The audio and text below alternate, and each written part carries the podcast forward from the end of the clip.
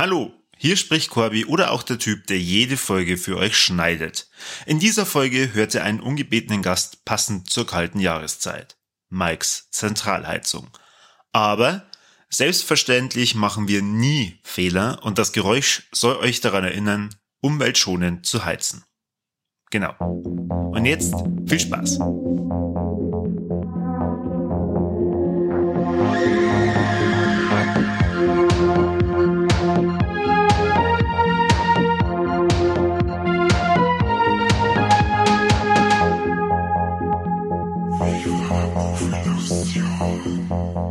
Herzlich willkommen zu einer neuen Folge Viva la Move Illusion und es ist endlich wieder Warlex-Zeit und Warleck, das Jahr neigt sich jetzt echt schon zum Ende hin, ne?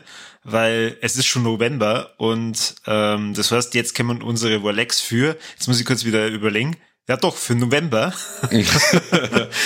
Weil äh, je nachdem immer, wann wir aufnehmen, kann es ja immer für einen Monat davor sein, aber Oktober stimmt, da hat uns ja noch der, der Kani beglückt heute, äh, tut er wieder so, als wäre er krank. Richtig. Man merkt's halt, gell. Je näher wir zum Wochenende hin entweder aufnehmen oder je, je länger das Wochenende für den Herrn Kani war, umso wahrscheinlicher ist es, dass er dann auf einmal krankheitsbedingt ausfällt. Ja, das ist wie der Meister schon damals. Da hat es nämlich auch geheißen, am, am Gescheitern ist, du tust deine äh, Schützlinge nur Sachen erklären am Mittwoch Mittwochvormittag, mhm. weil da sind sie am frischesten. Ähm, Montag, Dienstag ist nix, weil da hängt ja das Wochenende noch und Donnerstag, Freitag ist nix, weil da sind schon gedanklich beim Wochenende. So geil Mei, war das. Diese Jugend, echt furchtbar. Unfassbar. Unfassbar. Aber ihr Herz ist schon, äh, ich bin nicht allein. Der Mike ist mit dabei und der Mike und die meine Wenigkeit versuchen dann halt natürlich euch hier in die Warlex wie immer zu beglücken. Richtig. Ja, dann darf ich doch gleich mal sagen, Mike, was hast du denn für geile Überlex im November gehabt oder vielleicht der Balex? Okay,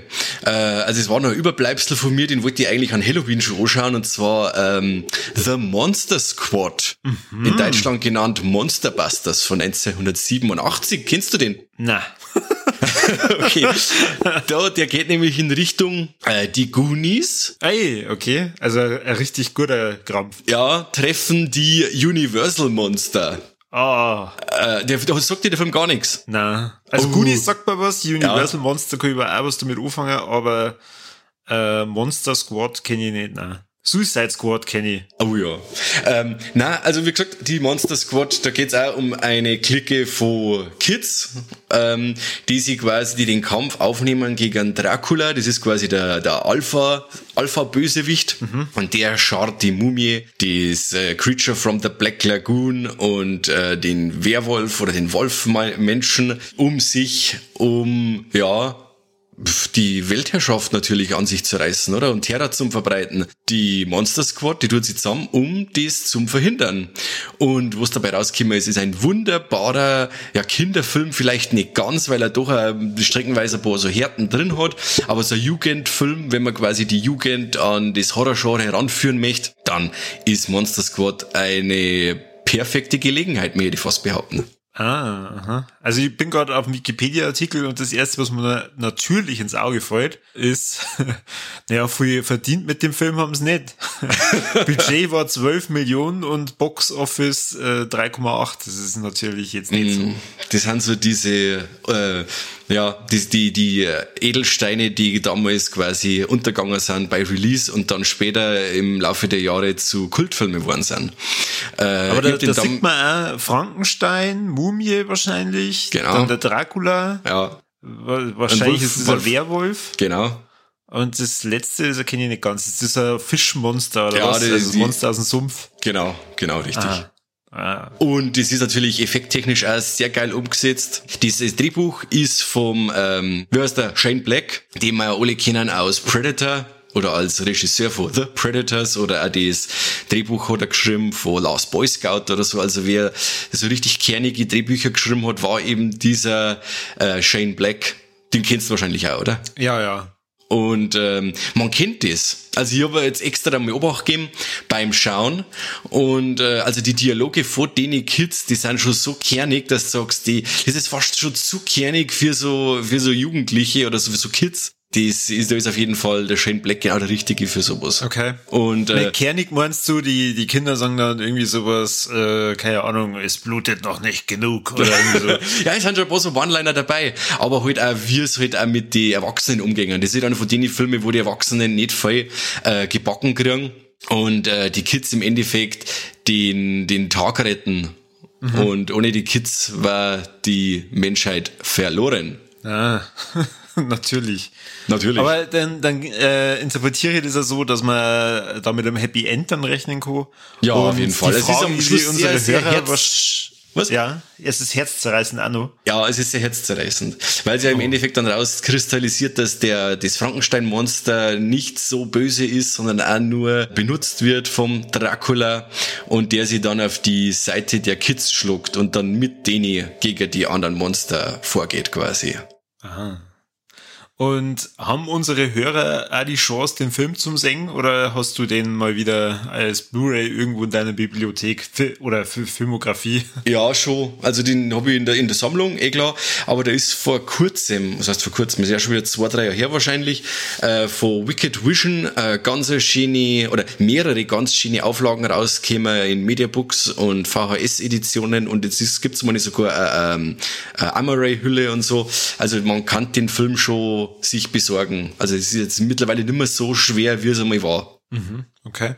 Aber du weißt das nicht, ob er bei Prime oder irgendwo ist. Also Nein, kann ich, kann ich leider keine Informationen abgeben. Nein. Ich bin, ich bin doch nur einer, der wo wirklich nur mal ins Regal geht und dann sich das Ding rauszieht. Aber wirklich von den Effekten her ganz toll, alles handgemacht, es sind ein paar schöne Stop-Motion-Animationen mit dabei und ähm, das Make-up von dem Monster ist super. Wie gesagt, auch der Humor sitzt, die, die, die Kids sind super gecastet.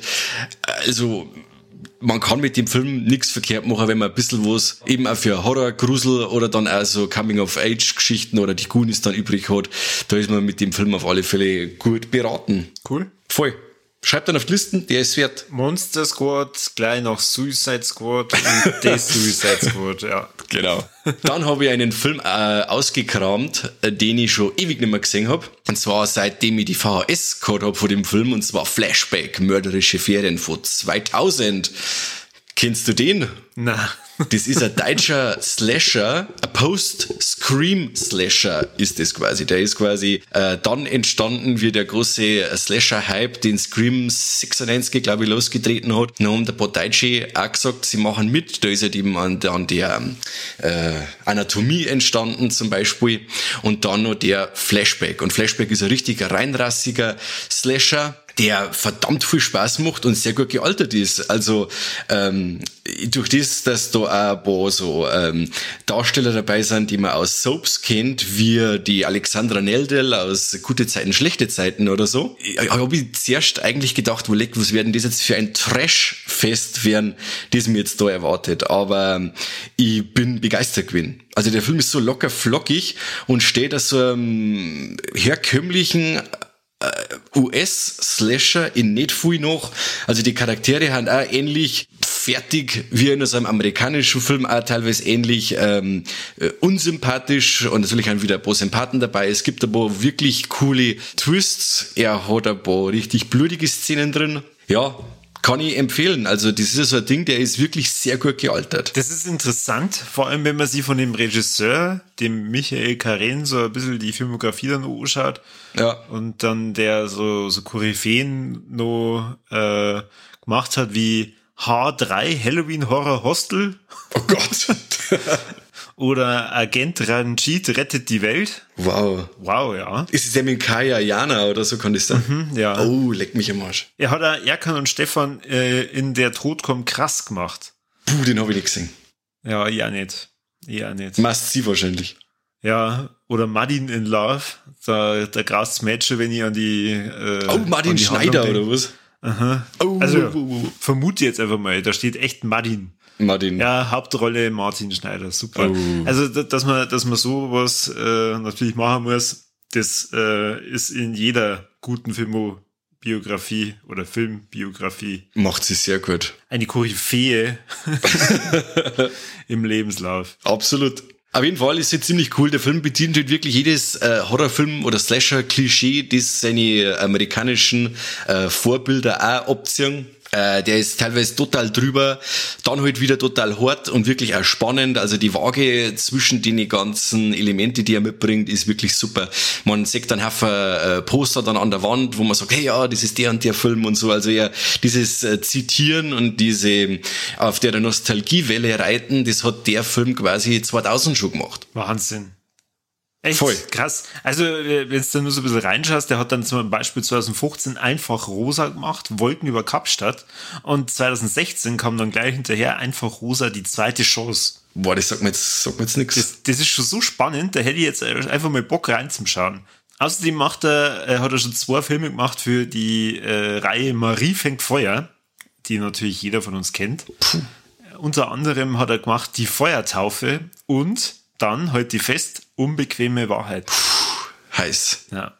Aber Flashback mörderische Ferien, da hätte einfach nur Flashback nennen können, dann wäre es wahrscheinlich cooler gewesen wie nur der Untertitel äh, mörderische Ferien. Ach du, in, in Amerika habe ich dann geschaut, also der heißt in Amerika auch wieder nur Flashback, wie er sich halt so also kehrt. Aber die Deutschen müssen ja quasi immer noch was klatschen. Also an so gut wie jeden Film. Ich erinnere nur an Braindead, der Zombie-Rasenmähermann, wobei ich noch nie einen Zombie-Rasenmäher gesehen habe. Weltklasse. Und äh, da ist mörderische Ferien, äh, bietet sich da natürlich voll geil so. Ja, warum auch nicht, gell?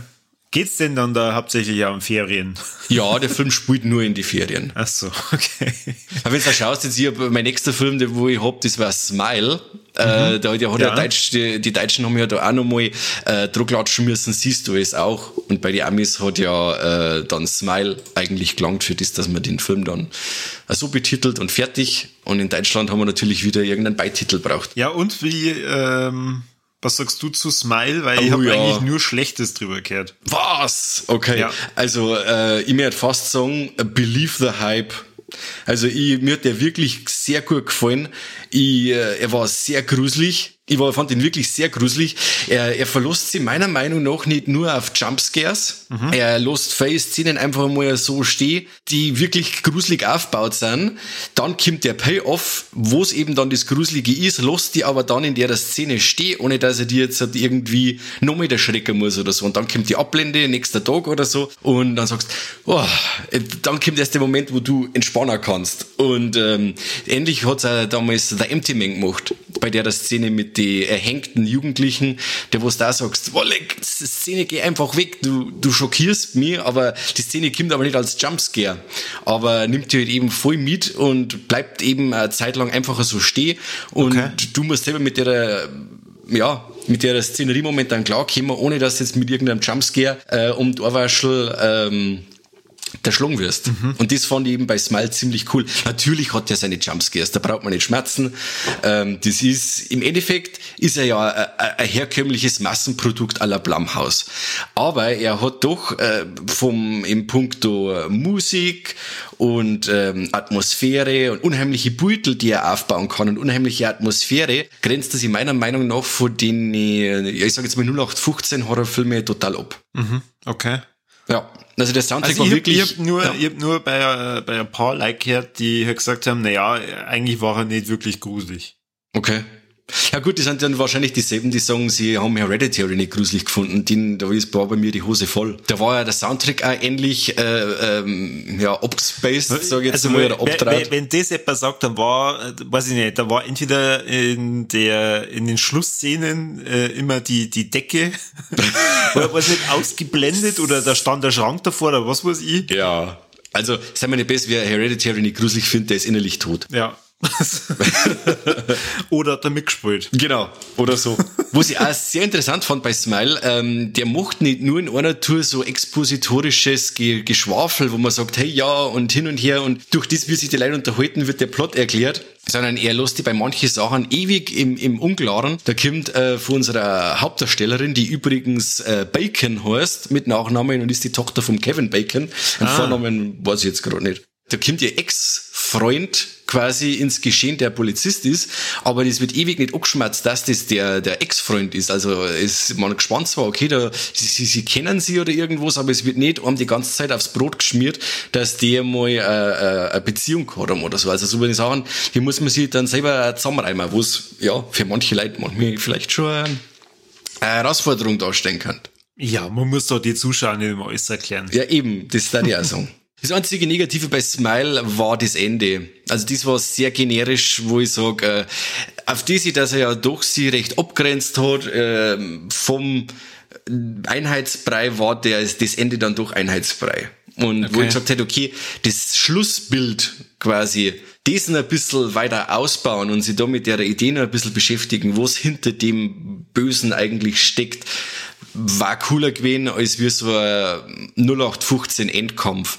Aber ich spekuliere ganz stark darauf, dass die äh, noch mehr auf eine Fortsetzung aussehen und dann eben ähm, rauskristallisieren wollen, wo es jetzt genau mit diesem Bösen auf sich hat und wo das genau herkommt. Also das Ende lässt auf alle Fälle eine, eine Fortsetzung zu. Okay, also das heißt, die Fortsetzung heißt dann wahrscheinlich so Smile Again oder irgendwie sowas. Smile 2 Bad. Smile Bad. Und dann heißt der deutsche Titel, siehst du es auch wieder. genau. Dann habe ich einen ganz einen starken Film gesehen. Das ist fast der beste, den ich jetzt die letzte Zeit gesehen habe. Aber den habe ich schon öfter gesehen. Aber er wächst immer wieder, desto öfter das ich ihn sehe. Und zwar The Void vom Stephen Konstanski, äh, der äh, Psycho Gorman gemacht hat. Den kennst du wahrscheinlich, oder? Psycho Gorman? Da habe ich schon sehr viel von euch gehört, ja. Okay. Ja, Psycho Gorman war ja auch sehr, sehr, ja, ein enthusiastisches Werk mit sehr viel Herzblut, wo es bei The Void derselbe Fall ist. Also man kennt auf jeden Fall, dass äh, die, äh, der, die, die Regisseure eigentlich, der Steven Konstanski und der Jeremy Gillespie, ähm, die haben sich sehr stark inspirieren lassen vom Horrorkino der 80er. Wir haben unglaublich viel äh, Monster, Glibber, Make-up-Effekte aller The Thing. Wir haben ähm, ja verunstaltete leidende Personen äh, mit Höllenszenarien aller Hellraiser. Wir haben also das Schlussbild mag jetzt nicht ganz viel verraten, aber die letzte Szene ist ganz stark äh, an Lucio Fulcis The Beyond äh, angelegt. Wir haben äh, ein bisschen John Carpenter drin, ein bisschen Assault, Anschlag bei Nacht, äh, das quasi in diesem Krankenhaus, in dem sie unsere Protagonisten verschanzen vor so äh, dubiose Sektenmitglieder. Genau, also wir haben so eine, ein Belagerungsszenario. Und dann entblättert sie im Laufe der Handlung, dass quasi das Böse innerhalb dieses Krankenhauses im Keller haust. Und unsere Hauptdarsteller müssen dann quasi schauen, was da los ist und ähm, wie sie quasi diese Konvergenz, die sich ankündigt, verhindern können. Mhm. Ich bin gespannt, woher äh, die Regisseure ihre ähm, Inspirationen haben und verwurschteln das aber ganz toll in, einer, in, in einem ganz ein eigener mit einem ganz eigener Style. Und wir haben ein ganz wenig äh, CGI und das ist wirklich mit ganz viel Liebe und ganz viel Practical FX und ganz viel Glibber und Matsche umgesetzt worden. Ähm, gut, Charaktere kommen da jetzt ein wenig, ein wenig flach daher, auch die Dialoge haben auch äh, zweckmäßig, sage ich jetzt einmal, der Augenmerk liegt da auf alle Fälle in Show, Don't Tell. Mhm. Kennst okay. du The Void? Hast du den schon gesehen? Na, na, ist mir aufgefallen bei deiner äh, Letterbox-Bewertung, aber ansonsten habe ich die noch nicht gesehen. Ja, der hat ein Herzl von mir gekriegt, äh, der war wirklich wie, wie gewohnt, also ich glaube nur jetzt zum dritten Mal gesehen. Äh, ganz stark. Hat mir sehr gut gefallen. Ist auch sehr kurzweilig, hält sich mit nicht viel Nebensachen auf. Und wie gesagt, als eingefleischter Horror-Fan oder Genre-Fan äh, kann man da ganz viel rausziehen an, an ähm, Hommagen an seine Lieblingsfilme. Mhm, mh. Genau. Und was ich jetzt seit heute gerade noch abgeschlossen habe, das ist äh, auf Netflix die neue Serie Wednesday. Mhm. Über die Adam Family, oder? Ja, genau. Ähm, aber ich habe auch zuerst gemeint, es ging halt mehr um die Adams Family.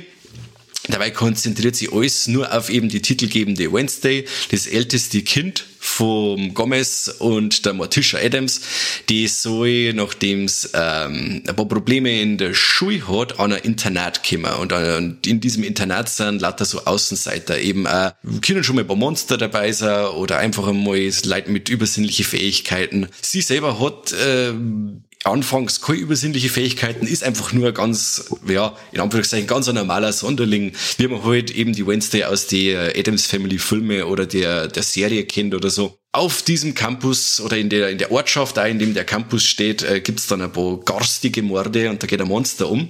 Und äh, die Wednesday gespannt dann dass sie mit den Morde in Verbindung steht und ähm, auch ihre Familie, ihr eiskaltes Händchen, das man quasi ja, auch kennt aus den Filmen, das leistet die Gesellschaft, das hilft allerweil und ähm, der Film hat mich oder die Serie hat mich ganz oft äh, hinters Licht geführt, wo ich dann wirklich oft gesagt habe zu meiner Frau, hey, das ist jetzt so oder so hundertprozentig und dann äh, ja, dann zieht die Serie wieder mal einen Teppich weg und dann sagst du, fix, jetzt ist das doch wieder anders. Das kann er so überhaupt gar nicht sein. Das macht die Serie sehr geschickt und ist wirklich erst am Schluss in der letzten ja, halben Stunde weiß man dann erst einmal so richtig, wer jetzt wirklich auch mit wem und warum sie, ja, warum das manche Sachen so passiert sind, wie es sind. Und das fand ich sehr, sehr raffiniert, dass sie sich nicht auf den einfachsten Weg ausgeruht haben und doch ein bisschen ja, so Haken geschlungen haben. Das fand ich sehr interessant. Regie bei dem Ganzen, oder ganz, bei ganz vier Folgen, ich habe jetzt gar nicht mitgekriegt, ich glaube bei, bei der Hälfte, bei vier Folgen, glaube ich, der ähm, Tim Burton, den ich eigentlich schon abgeschrieben habe äh, weil der die letzten Filme, die der gemacht hat oder wo der beteiligt war, äh, war alles so 0815. Der hat wirklich ganz große Sachen gemacht in den 90er mit eben Beetlejuice oder so oder dann ähm, mit Sleepy Hollow. Ganz große Filme. Aber die letzten, weiß ich nicht, fünf oder sechs Filme, die waren irgendwie alle vier Tonne. Und mhm. ähm, ich weiß nicht, wie viel Einfluss er da drauf wirklich dann auch gehabt hat und Ding auf das Kreative. Aber ähm, die Serie atmet den, den äh, Esprit der 90er Adams Family Filme und ist wirklich schön morbide, die ähm, Wortgefechte oder die, die Dialoge, die die Wednesday sie oft liefert mit die anderen oder wo es dann oft für Kommentare abgibt, war mega. Also ich habe so viel lachen müssen, weil die wirklich so ein druckens Mistviech ist, dass ganz aus ist. Und die Jenna Ortega, die man ja auch jetzt mittlerweile ähm, kennt, äh, die war die wird schon auf, äh, ist im Endeffekt am Weg zur Scream Queen, wenn man sagt, äh, genau, Scream 5 hat's mitgespielt oder eben auch bei X vom Ty West. Die Frau ist super. Also die war bis jetzt ganz toll, aber bei Wednesday, da sagst du wirklich, die Frau ist perfekt gecastet für das Ganze. Mhm. Super. Das Ganze das sind acht Folgen und die Zeit vergeht wirklich wie im Flug. Es ist nicht, nicht immer wirklich äh, storytechnisch mords äh, ausgefeilt, aber wie gesagt, es gibt ein paar schöne, schöne Haken drin und ein paar schöne Anspielungen. Ich sag nur äh, an die an die Tropes, einfach die man aus der Adams Family so kennt. Äh, es gibt da nur einen Auftritt natürlich vom Onkel Fester, ganz wichtig und wo es auch ganz toll war und wo es mir unbedingt heute dann, äh, wenn es als, als Soundtrack gibt, irgendwo physisch, den Soundtrack äh, vom Danny Elfman. Mhm. Das ist wirklich wieder ganz toll und der ist wirklich wieder total auf der Höhe und hat richtig Spaß gemacht und hat das ganze Szenario nochmal so richtig morbide unterstrichen mit seiner Musik. Ich kann mir sich das so ein bisschen vorstellen wie ähm, die Netflix-Serie Sabrina oder? Ja, warum, ja. Ich habe es meiner Frau auch gesagt, es geht in die Richtung. Es ist äh, ähnlich düster, äh, eben auch viel mit, mit so übernatürlichen Themen und äh, äh, unglaublich viel übernatürliche, fantastische Wesen und Elemente und Dinge. Also es geht wirklich in die, in die Richtung. Und wo okay. ich halt eben gerade noch gelesen habe, dass die Serie einen phänomenalen Start hingelegt hat. Also da waren die Leute anscheinend richtig heiß drauf, äh, dass der sogar irgendwie den Start von Stranger Things übertroffen hat und so. Also ähm, kann ich nachvollziehen. Erstens auch, dass, wie gesagt, Wednesday Adams kennt eigentlich so fast jeder. Ähm, dies, äh, die Anfangs Battle, die man so gesehen hat, äh, die Designs, wo man gesehen hat, es hat wirklich vielversprechend ausgeschaut und die Serie ist wirklich sehr vielversprechend umgesetzt worden. Und ich hoffe, dass es weitergeht. Also das Ende, also auch für Leute, die wo dann wieder Angst haben, ähm, wenn es Score ist, dass man sagt, okay, äh, wird nicht weitergeführt, ähm, hängen wir dann in der Luft mit einem Cliffhanger. Also es gibt keinen Cliffhanger, das ist alles sauber abgeschlossen und das Kind sagt das äh, ohne Probleme anschauen und wenn es weitergeht, dann freue ich mich auf jeden Fall. Ja, weiß nicht, ich kenne jetzt die Adams Family nicht. Die ähm, Filme auch nicht? Na. Oh, die, die ist also, müsstest. müsstest. Also vor allem die Filme, ich glaube aus den 90er waren, die mit dem Raul Julia und, ähm, wie sie kosten als, als Morticia. Die war so Nein, Angelica du Houston. Musst sagen, du musst sagen, in den 90er war ich ja noch nicht einmal 10. Also das ja, egal. Man, man muss das auch nachholen.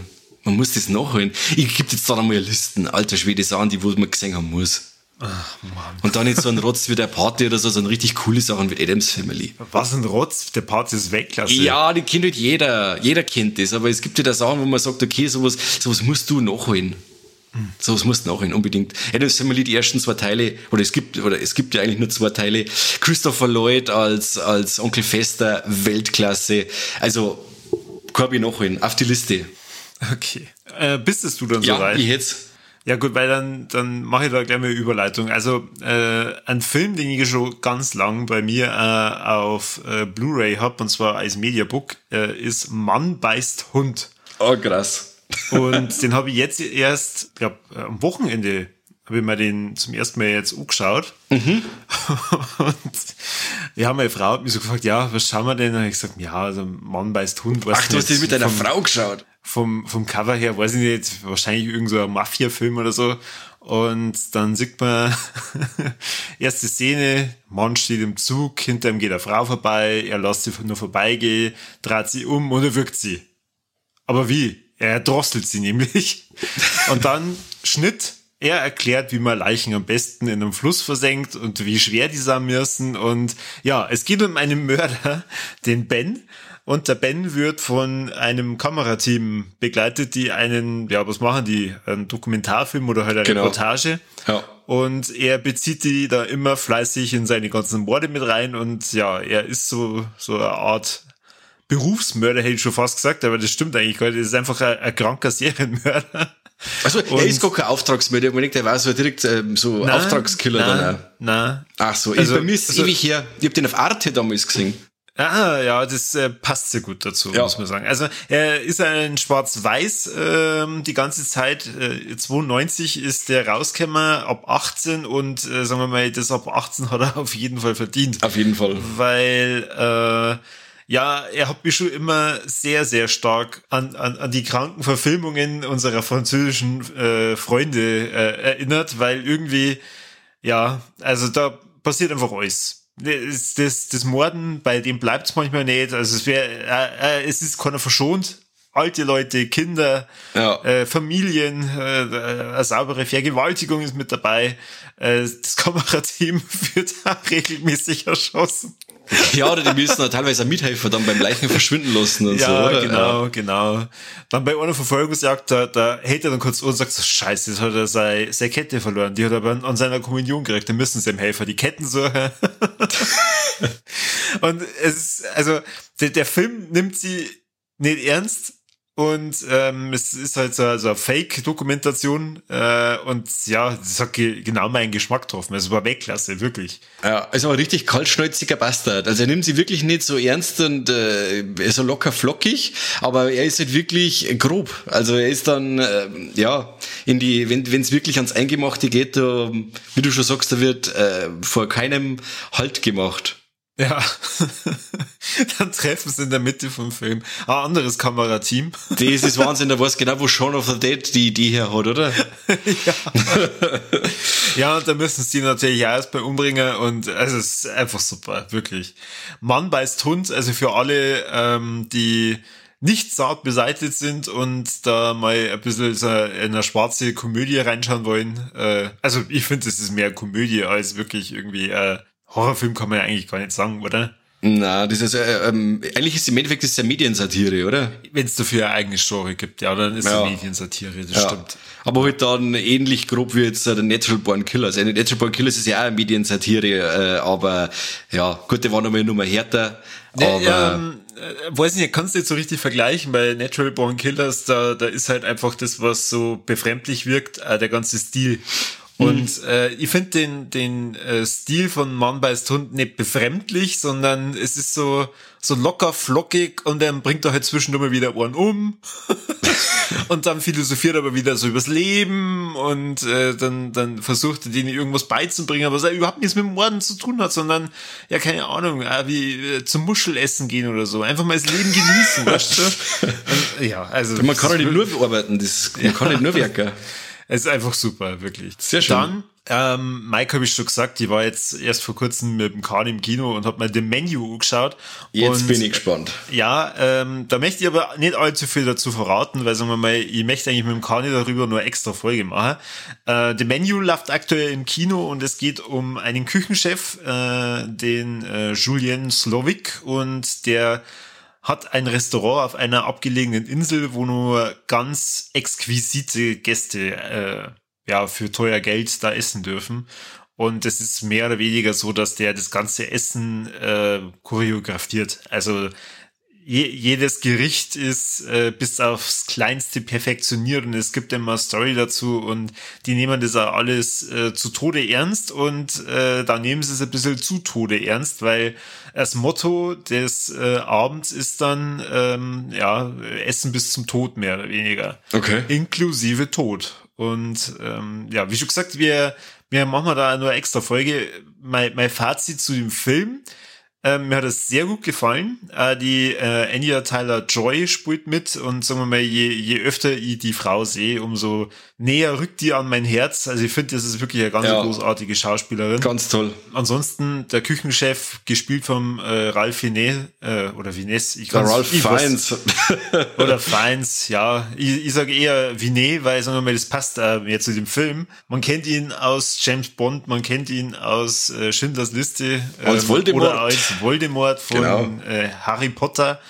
Und ja, großartiger Schauspieler, kann man auch nichts dagegen sagen. Aber er war in dem Film nicht ganz so gut wie die Anya Taylor-Joy. Also das muss man, muss man schon sagen, ne? Okay. Ähm, von dem her schaust du gerne im Kino an, aber jetzt komme ich ja zu einem meiner Balex, schaust du nicht in Straubing an. Ja, Straubing. Eier Kino äh, lässt manchmal oder sehr oft zu wünschen übrig und ich weiß nicht, vielleicht braucht sie einfach das Geld, aber es kam echt eine fucking halbe Stunde lang Werbung. Krass. Und ich habe irgendwann echt zum Kani gesagt, ich kann jetzt gleich nicht mehr. Also mein, mein Hirn scheut langsam schon ab. Ich, ich, ich kann das gar nicht mehr aufnehmen, weil da so viel Mischung auch in diesen Werbespots dann drin war. Und vor allem, du, du kennst ja das, äh, bei uns in der Gegend, da gibt es dann immer diese Selbstraten-Werbespots. Mhm dann das gemischt, wieder mit, mit irgendeinem so Mainstream-Kack von der Sparkasse oder was weiß ich, dann äh, wieder Spendenaufruf, dann gibt wieder totaler Bullshit über einen Friseur, dann wieder äh, Autohaus, dann Versicherung, dann kommt wieder Sparkasse ähm, und äh, du, du, du kannst einfach irgendwann nicht mehr. Immer äh, zwischendrin äh, ganz wichtig, Google Pixel Werbung aktuell mhm. und zwar immer so halbe Minuten Dinger und echt, ja, nach 20 Minuten, da war ich dann so froh, dass dann endlich die scheiß Trailer angefangen haben. Da war ich aber schon fix und fertig.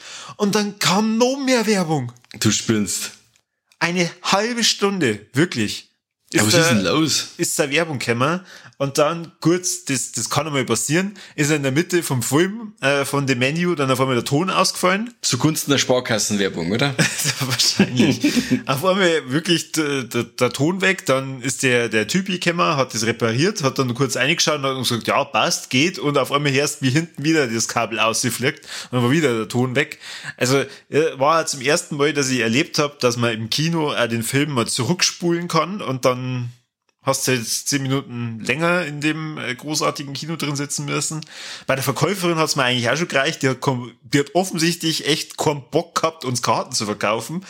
Ich weiß, weiß nicht, ob du das kennst. Und ihr müsst euch das mal, das geht jetzt an alle Leute, die im Kino arbeiten, mal vorstellen, da kommen Kunden, die ins Kino gehen wollen, um einen Film zu sehen. Ja. Und ihr gebt ihnen das Gefühl, boah, na, die wollen doch jetzt nicht ernsthaft einen Film gucken. Warum hatten die im Kino, wenn sie doch am Netflix schauen könnten? Ja, es ist jetzt gleich 20 Uhr. da wird eine halbe Stunde Werbung kommt. Unfassbar. Kenne ich überhaupt nicht. Also ich gehe ja hauptsächlich in Blattling, also da, da Gott, dass die dann roten Teppich ausrollen, die freuen sich jetzt mal, wenn es wenn jemand kommt. Ja, also es ist äh, so, so gefühlt wieder Servicewüste Deutschland wo man sich manchmal fragt, ist euch eigentlich bewusst, was der Sinn dieser Arbeit ist, die ihr da ausübt, weil wenn ich keinen Bock habt, Leute Kinokarten zu verkaufen, dann sollt ihr es vielleicht einfach erlassen. Ja. Es oder verkauft Magie, Leute. Es verkauft oder, oder, Magie. Oder ma, macht es so wie im, äh, ich glaube, es ist ein Cinemax oder Cineplex, Cinemax in Rengsburg, wo es ja eigentlich gar keine Menschen mehr brauchst. Das geht alles über Terminal dann auch, ja. das, oder es geht mit den mit die Handy-Tickets weißt du schon, wenn's, wenn ihr keinen Bock habt, Sachen zu verkaufen, dann macht es einfach auch nicht. unglaublich, wirklich, unglaublich. Aber das mit der Werbung, also das ist für mich das, das, das gröbste Borleck, weil äh, Bärleck, weil irgendwann schaltet dein Hirn halt einfach ab, weil es, es geht nicht mehr anders. Du kannst es nicht mehr aufnehmen. Und das hat man dann in dem Moment, wo dann wieder irgendein Spendenaufruf kam, dann also leid do, wenn ich mir dann gedacht habe, ihr habt euch da bestimmt sau viel Mühe gegeben, aber ich denke mal gerade einfach nur, haut's jetzt bloß ab. Ja, falscher Kontext und nicht hundertmal hintereinander. Ja. Ja, verständlich, ich verstehe. Ja gut, Werbung, wie gesagt, bringt Kohle. Aber wer sitzt denn dann bitte im Kino und sagt, ach ja, zum Friseur der für die auch wieder mal gehen. Ach verdammt, uns Google Pixel der für den auch noch holen. Oder ich darf da schnell irgendein Spendenformular äh, ausfüllen oder so. Das sind aber so Sachen, wo ich sage, im Kino, da möchte doch jeder Trailer sehen und dann einen Film und dann fertig. Aber eine, normale Werbung, die, da steht doch schon jeder bei daheim auf, wenn während des Films, falls nicht überhaupt nicht in Fernsehen schaut, da steht er doch auf, geht zum Brunzen und kommt dann wieder, wenn die Werbung gar ist. Mir kotzt schon bei, bei YouTube mittlerweile diese 20 Sekunden Oh, Werbungen hau ab. Und Hau dann, ab. Aber, aber das ist halt dann, das ist so, als wenn sie die Kinobetreiber überlegen, naja, ah, was ist jetzt so der teuerste Preis, den wir für ein Ticket verlangen können, so dass sie das zumindest wird, also mit dem Film zeigen und wie macht man mir noch zusätzlich Gewinn? Mhm. Es geht eigentlich nur, wenn wir jetzt so eine halbe Stunde lang Werbung äh, präsentieren. Wahrscheinlich. Eine halbe Stunde lang, habt's den Arsch offen. Geht gar nicht. Das ist so, wie wenn jetzt äh, diese Folge erst vor äh, 10 Minuten anfangen kennen, weil ihr habt erst bei davor 1000 Stunden Werbung anhören müssen. Genau. Na. Gibt's ja mittlerweile ja schon massivst viel Podcasts, der, wo du so viel Werbung drin hast, dass der Rauch davor geht. Ja, ich weiß auch nicht. Also es, für, fürs Kino finde ich es halt schade, weil es macht es halt einfach wieder unattraktiv. Ich habe mir dann echt gedacht, boah, wenn der Film im Stream käme, da ich dachte man tausendmal jetzt gerade lieber einfach im Stream anschauen, wie, wie jetzt gerade hier sitzen und diese Scheiße angucken. Glaube ich sofort. Ja. Und das ist echt traurig, weil ich habe mich wirklich gefreut, weil ich war schon lange nicht mehr im Kino. Das hat das sehr getrübt. Ja. Glaube ich sofort. Dann auch noch mit dem Kani. Der riecht da noch schlecht.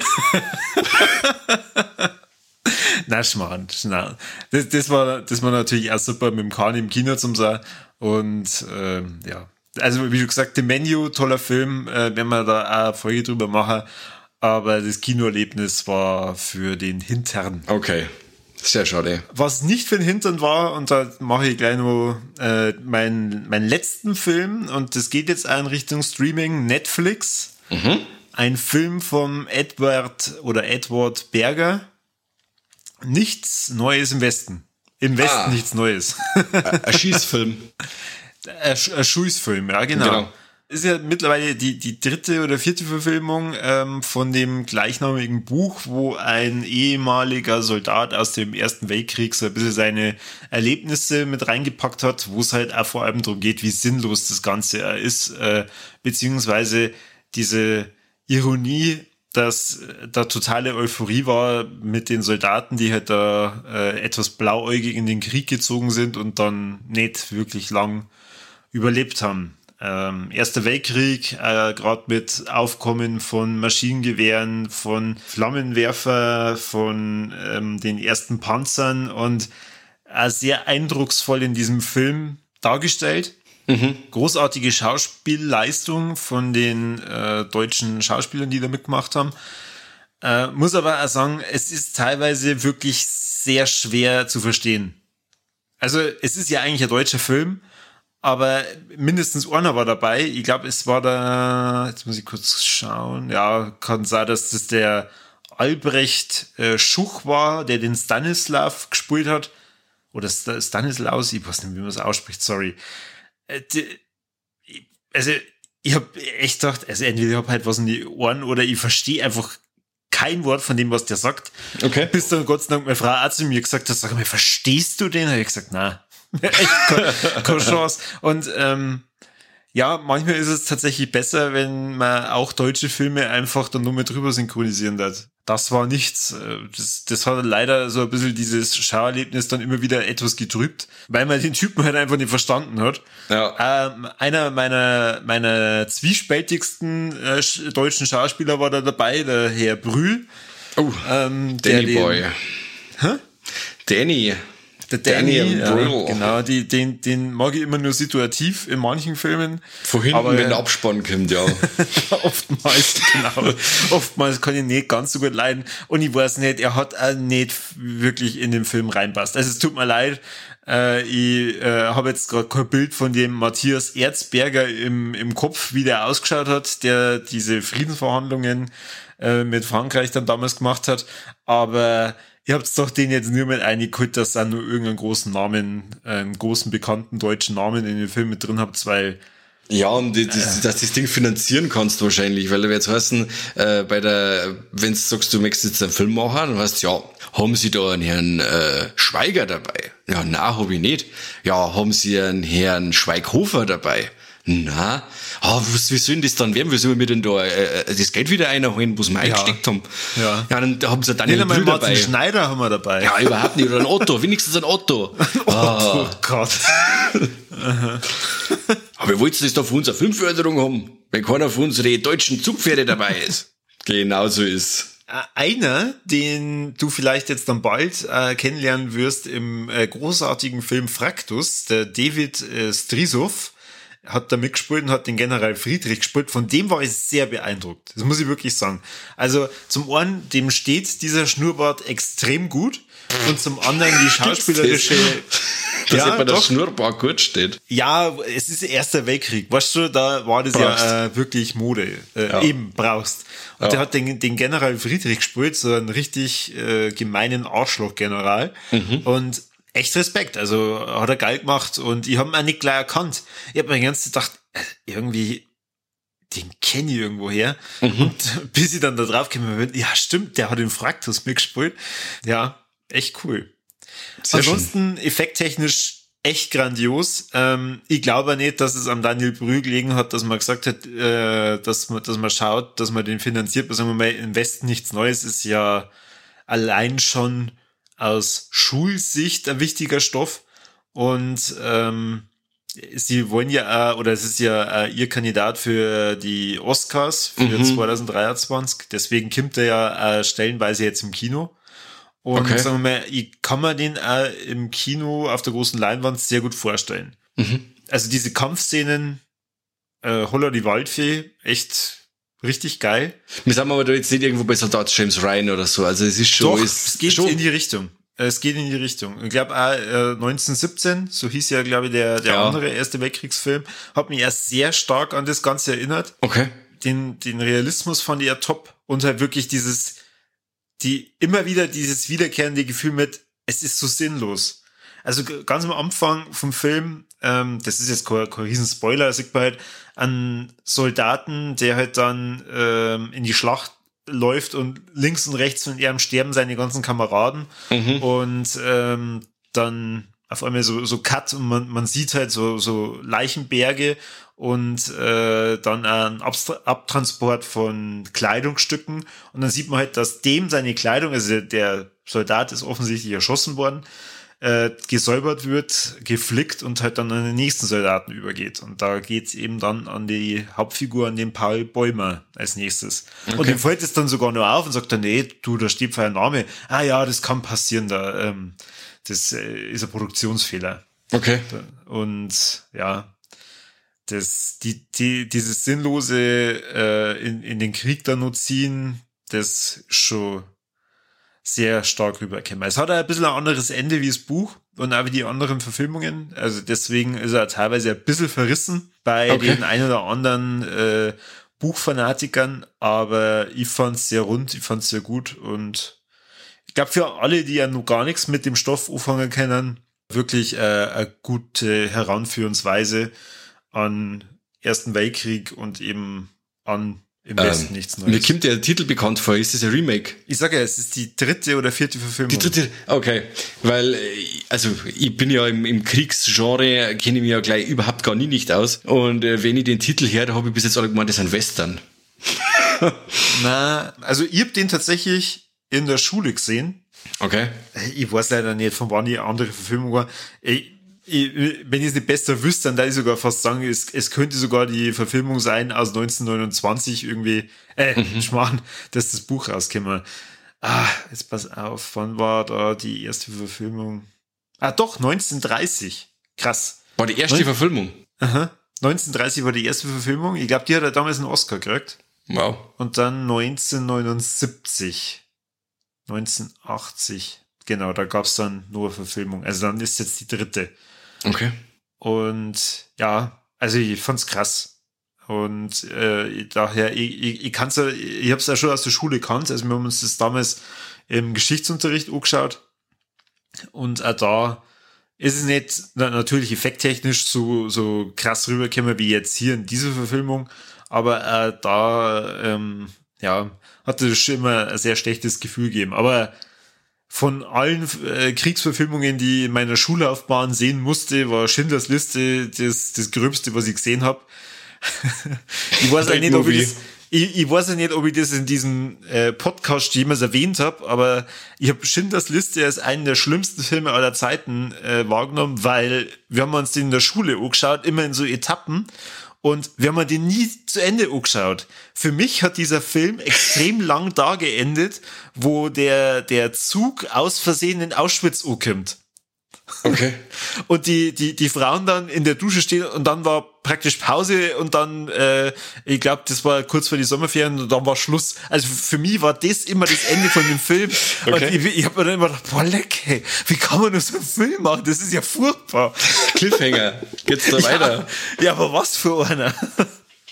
Aber du, ich sag das gleich, ich hab den einmal im Fernsehen gesehen, da ist er damals, wie das erste Mal gelaufen ist, kann ich nicht mehr sagen wann, aber ich habe das halt immer nicht mehr gesehen und auch nicht mehr das verlangen konnte, danach den zum Singen. Also, er ist schon ein sehr guter Film.